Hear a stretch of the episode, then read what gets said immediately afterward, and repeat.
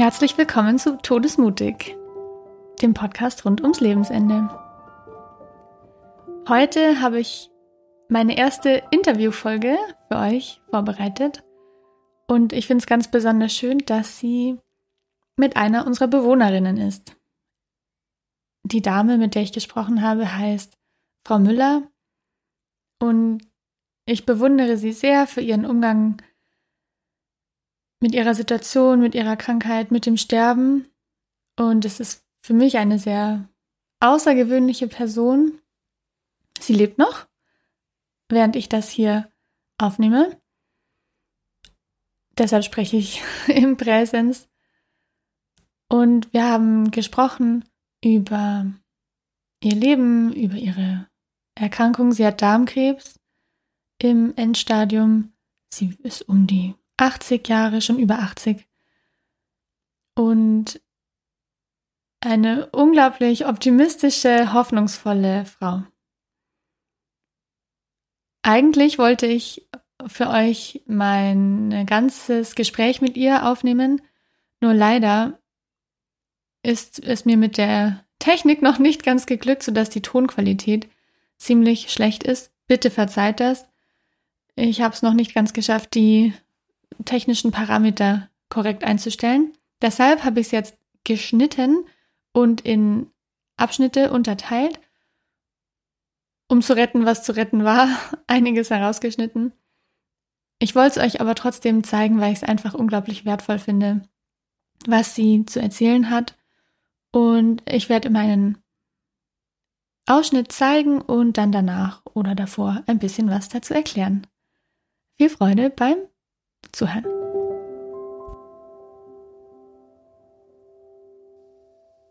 Ja, erstmal vielen Dank, dass Sie sich dafür ein bisschen Zeit nehmen heute. Sie haben ja am Anfang erzählt, dass Sie sich unter einem Hospiz was ganz anderes vorgestellt haben. So ist es, ja. Und jetzt wollte ich Sie mal fragen, wie ist es denn für Sie hier jetzt im Hospiz? Die ersten acht Tage habe ich jedem, der es hören wollte und der es auch nicht hören wollte, wie glücklich dass ich bin und wie zufrieden ich hier in diesem Hospiz bin. Was würden Sie den Leuten sagen, die auch wie Sie am Anfang Angst haben, in ein Hospiz zu gehen? Das ist sowas von unbegründet. das ist sowas von unbegründet. Es gibt nichts Lieberes, nichts Schöneres, als wirklich hier im Hospiz zu sein. Sie werden verwöhnt kann ich gar nicht so beschreiben, wie es tatsächlich ist. Mhm. Sie werden verwöhnt von oben. Ja, lachen Sie nicht, das ist so. Von, von oben nach unten, Sie kriegen ihr, ihr Essen gebracht. Und wenn es fünfmal läutet, wenn Sie fünfmal kommen müssen, es ist immer ein Lächeln auf Ihren Lippen. Also ich kann es, in den höchsten Tönen kann ich es jedem Jahr, ich habe schon wieder quackelt, in den höchsten Tönen kann ich mich so äußern. Beste, schönste von Welt. Und ich muss sagen, während ich hier mit Ihnen rede, habe ich das Gefühl, wenn es nicht gut wird, dann haben wir Pech gehabt.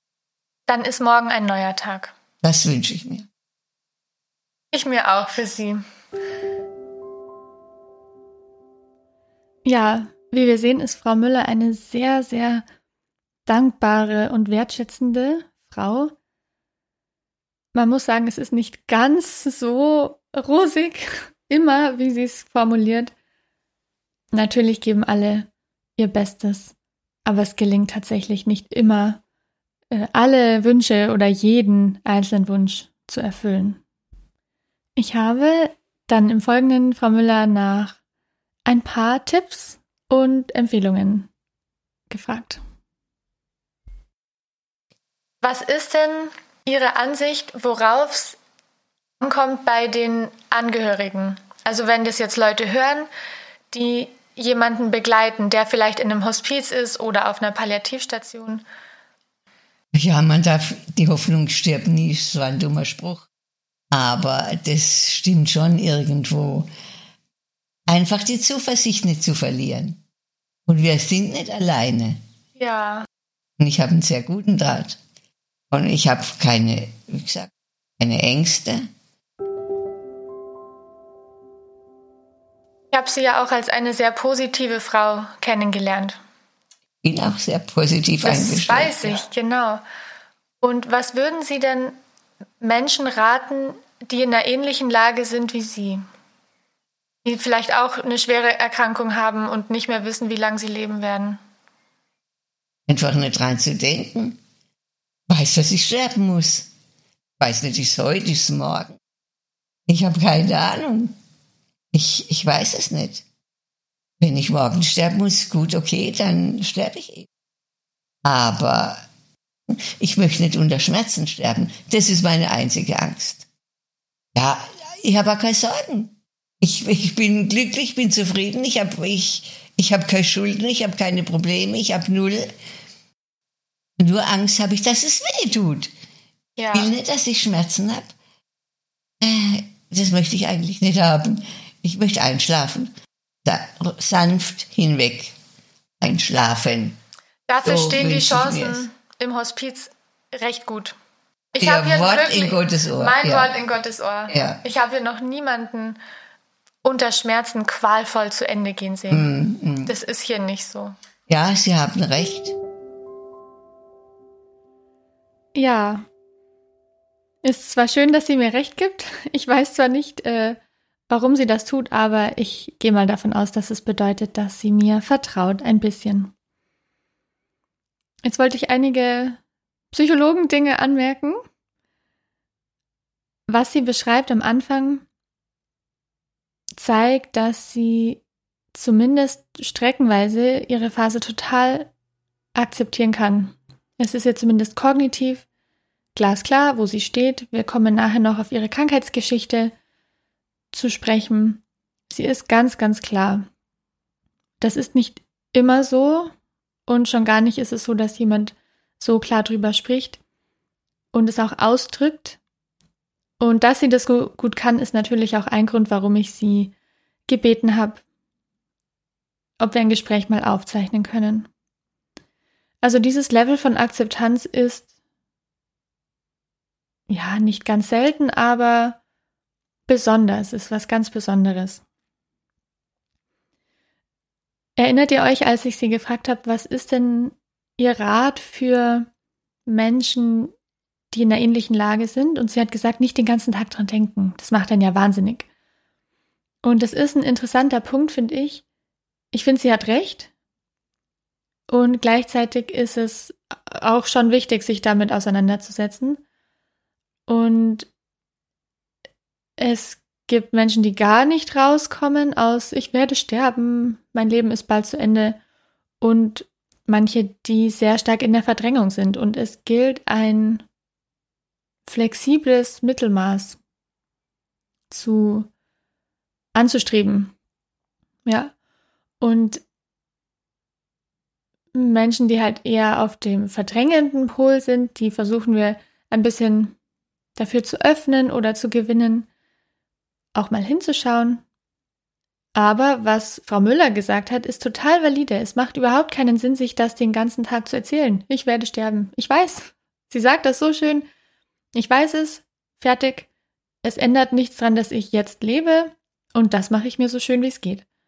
Das finde ich eine ganz, ganz gesunde Einstellung. Und in Psychologensprache würde man sagen, der Coping-Mechanismus von Ablenkung ist natürlich teilweise schlecht, wenn er zu viel gemacht wird, aber es ist eine gute Methode, mit einer Situation umzugehen.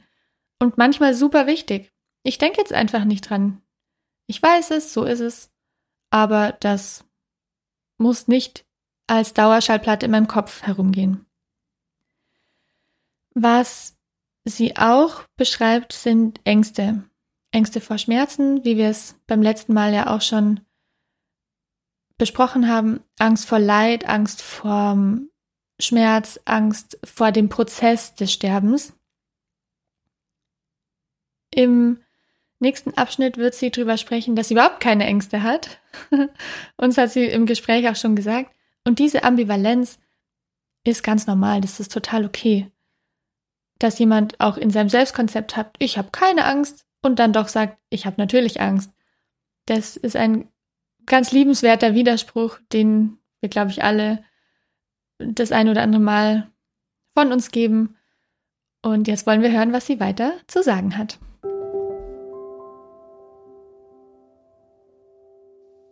Der möchte überhaupt keine Angst, gell? Nein. Nee, ich habe keine Angst. Es wirkt für mich so, solange ich hier bin, ist es schön, Schön. und gut. Wenn ich gestorben Ist auch bin, schön. schön und Ja, gut. ist auch schön. Ja, klar. Ja. Logisch. Kann es Ihnen nicht anders sagen. Aber wenn einem der, der Schmerz und die Panik überkommt, dann ist das ein Moment, äh, das sind Attacken, ja, die sind. Irgendwann gehen die herum. Und wenn sie wiederkommt, dann geht sie wieder weg. Es tut mir jetzt leid, dass ich Ihnen meine, meine Last auch noch aufbürden muss, aber es ist tatsächlich so. Ist für mich keine Last zu gehen. Ich kann es jedem nur raten. Wenn es heute zu Ende ist, ist es heute zu Ende. Und wenn es morgen zu Ende ist, ist es morgen zu Ende. Und solange es nicht zu Ende ist? Freue ich mich des Lebens, dass ich noch da sein darf. Das ist noch mein größter Wunsch. Ende aus. Amen. So ist es. so ist es, ja. Man sieht, ich bestärke Sie, die Frau Müller, auch in ihrem Konzept von ich habe keine Angst, es wird schon, passt schon. Oder ich korrigiere das nicht und sage nicht, ja, aber wieso, Frau Müller? Ähm, da sollten Sie jetzt schon mal drüber nachdenken, wie schlecht es Ihnen wirklich geht. Das hat überhaupt keinen Sinn. Ich will, dass es ihr gut geht. Wenn jemand ganz im Verdrängen ist, dann spreche ich das auf jeden Fall von mir aus an. Mm, Und diese positive Stimmung, die finde ich ist ganz wichtig, dass wenn sie da ist, sie zu erhalten und nicht versuchen kaputt zu machen. Wir lachen auch zusammen und so, finde ich, soll's und darf es auf jeden Fall sein. Was ich leider nicht aufnehmen konnte, ist, dass sie hat sich ja entschuldigt, dass sie mir jetzt eine Last ist und dass sie mir was aufbürdet. Das hat sie mehrfach gesagt. Und drückt auch aus, dass sie ein bisschen, ja, gerne positiv ist und mit den sogenannten negativen Gefühlen eben schnell das Gefühl hat, anderen eine Last zu sein. Habe ich beim letzten Mal auch drüber gesprochen, dass das eine der Hauptsorgen oft ist. Und ich habe versucht, sie da zu korrigieren und habe ihr offen gesagt, dass ich das überhaupt nicht so empfinde. Das ist nur leider aufgrund der Aufnahmequalität verloren gegangen. Jetzt zeige ich euch, wie sie ihre Krankheitsgeschichte sieht. Das ist in den Gesprächen auch oft ein ganz großer Teil, ne, dass ein Mensch erzählen möchte oder erzählt, wie er oder sie krank geworden ist, was es für Prozeduren gab und wie die Entwicklung war bis jetzt zum Hospiz, die Krankengeschichte oder die medizinische Geschichte. Manche wollen das sehr gerne erzählen, andere weniger. Ich persönlich benutze es vielleicht als Gesprächseinstieg, aber es ist mir immer ganz unangenehm, wenn diese Medizingeschichte so aufgebauscht wird, als wäre sie die einzige Identität von dem Menschen. Das stört mich immer total. So nach dem Motto, jemand ist jetzt in dieser Patientenrolle und mich als Personal interessiert nur die Erkrankung oder wie das dann lief und warum es jetzt zum Hospizaufenthalt oder Palliativsituation kam. Das ist ein Teil, aber ich versuche auch auf jeden Fall mehr zu sehen und da nicht ganz detailliert zu fragen oder auch bewusst jemanden rauszureden, sozusagen, wenn ich merke, das ist jetzt der einzige Gesprächsinhalt. Und eine Frage, die ich dazu stelle, die ich gerne mag, ist, wenn ich sie vor ihrer Krankheit kennengelernt hätte, wen hätte ich da getroffen? Und was mir bei Ihnen auch so ganz beeindruckend aufgefallen ist, ist, wie Sie mit Ihrer Krankheit umgegangen sind. Ja, das bin ich von Anfang an. Darmkrebs, jetzt habe ich's. Und äh, mit dem bin ich umgegangen. Ich wusste ich, das geht weg und das stecke ich weg und das Kämpfen, das gibt's gar nicht anders. Und so war's auch. Bin am 23. Äh, März 23 an diesem Darmkrebs operiert worden. Und ich wusste, das geht gut, es kann gar nicht schief gehen. Und es ging gut. Es ging blendend. Ich hatte jetzt im September, am 23. einen Leberkrebs. Man hat ihn da, hat mich da operiert. Da ist so viel schief gelaufen, was schief laufen kann. Ich möchte auch bitte keinem und niemandem die Schuld geben. Ich wusste aber, in dem Moment, wo ich die Türklinke vom OP-Saal in die Hand genommen habe, das geht schief. Und so war es auch. Und so war es auch. Es ist schief gegangen. Der OP-Arzt hat mir damals gesagt, Frau Müller, ja, das haben Sie weg. Zwei Tage, äh, in, in fünf Stunden können Sie aufstehen, gehen nach Hause. Nein, dem war nicht so. Ich war sieben Wochen im Krankenhaus und alles schief. Ein Fehler auftreten, hat die Frau Müller immer hier geschrien. Also, Komplikationen. Komplikationen gab, habe ich hier geschrien und so war es auch. Aber ich kann niemand die Schuld geben. So war es einfach. Und jetzt so nehme ich es auch hin. Und jetzt habe ich Metastasen. Und die habe ich im, im Unterleib. Und die weiß ich, die kriege ich nicht mehr los. Aber mit denen kann ich leben. Und solange sie noch leben, machen sie das Beste draus. Ja, ich das mache ich. Ja. Mache ich auch, ganz klar. Mache mach ich. Und wie gesagt, wenn es zu Ende ist, ist es zu Ende.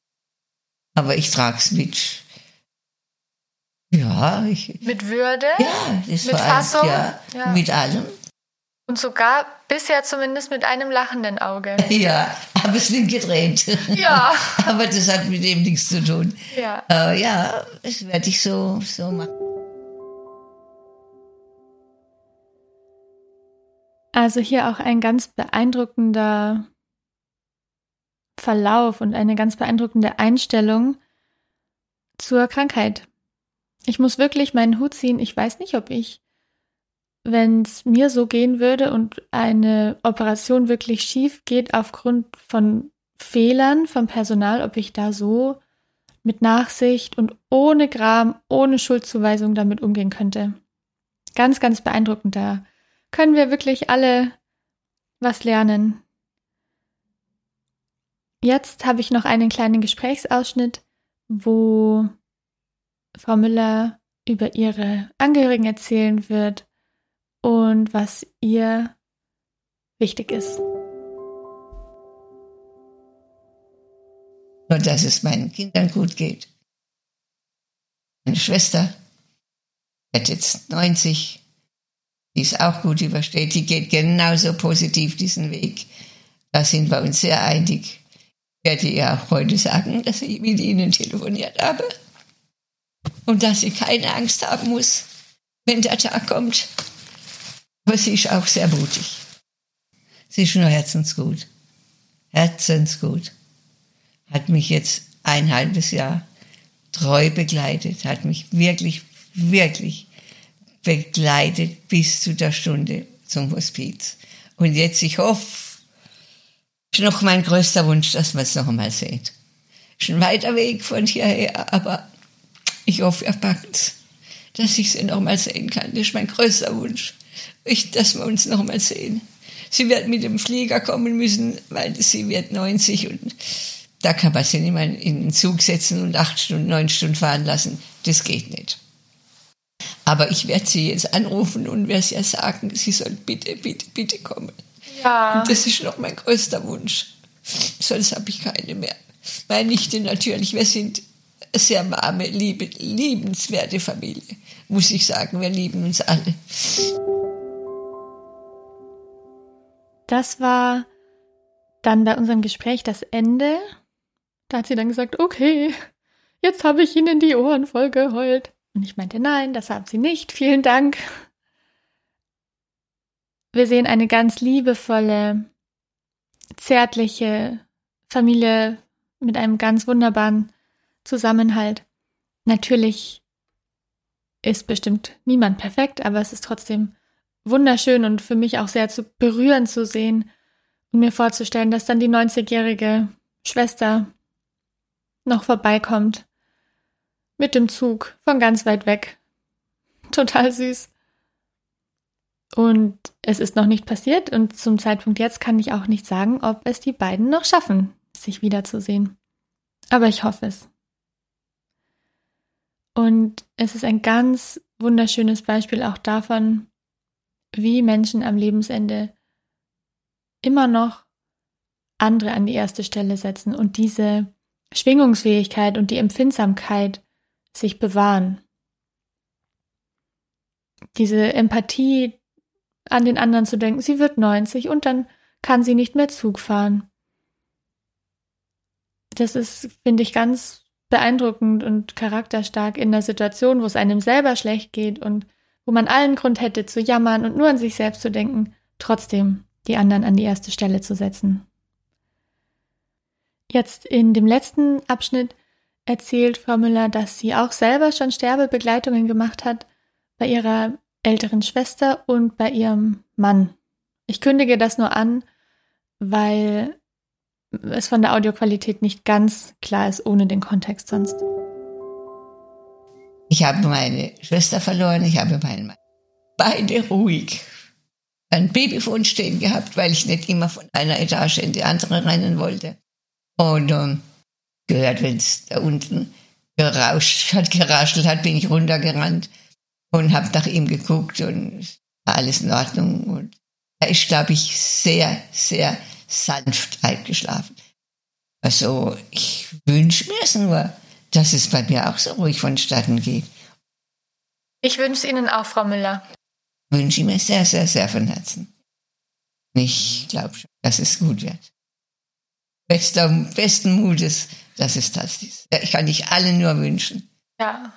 Dass sie Ruhe in Ruhe gehen. Ja, hier habt ihr gehört, wie ich gemeinsam mit Frau Müller hoffe. Und es ist total ehrlich. Und ich finde es was ganz Wichtiges und Schönes, zusammen zu hoffen. Es ist genauso wichtig, zusammen traurig zu sein oder etwas zusammen zu bedauern, etwas auszuhalten, wie wir immer so schön sagen. Aber gemeinsam zu hoffen, finde ich voll schön und voll verbindend. Und jetzt hier gerade zum Schluss hören wir auch nochmal ihren unglaublichen Optimismus und das ist was ganz Zartes. Gleichzeitig zu wissen, dass man geht und dass es vorbei ist und gleichzeitig zu hoffen und es positiv zu sehen und diesen, was hat sie gesagt, guten Mut oder froher Mut, den zu haben. Ich denke, dass bei ihr auch ihr Glauben ihr sehr stark geholfen hat. Das hat sie im Verlauf des Gesprächs auch erzählt gehabt, dass sie denkt, ja, dann hat man ein neues Leben. Ich habe einen sehr guten Draht nach oben, hat sie gesagt. Ich bete nicht jeden Abend, aber ich habe der Alexa gesagt, dass sie jeden Morgen mir ein Vater unser spielt und dann beten wir das zusammen. Und diese Zuversicht, denke ich, hat ihr auch sehr geholfen dann hoffe ich, dass euch das Gespräch mit der Müller ebenso viel Freude gemacht hat, wie es mir gemacht hat, es zu führen mit ihr. Und in diesem Sinne verabschiede ich mich für heute und bis zum nächsten Mal. Alles Liebe!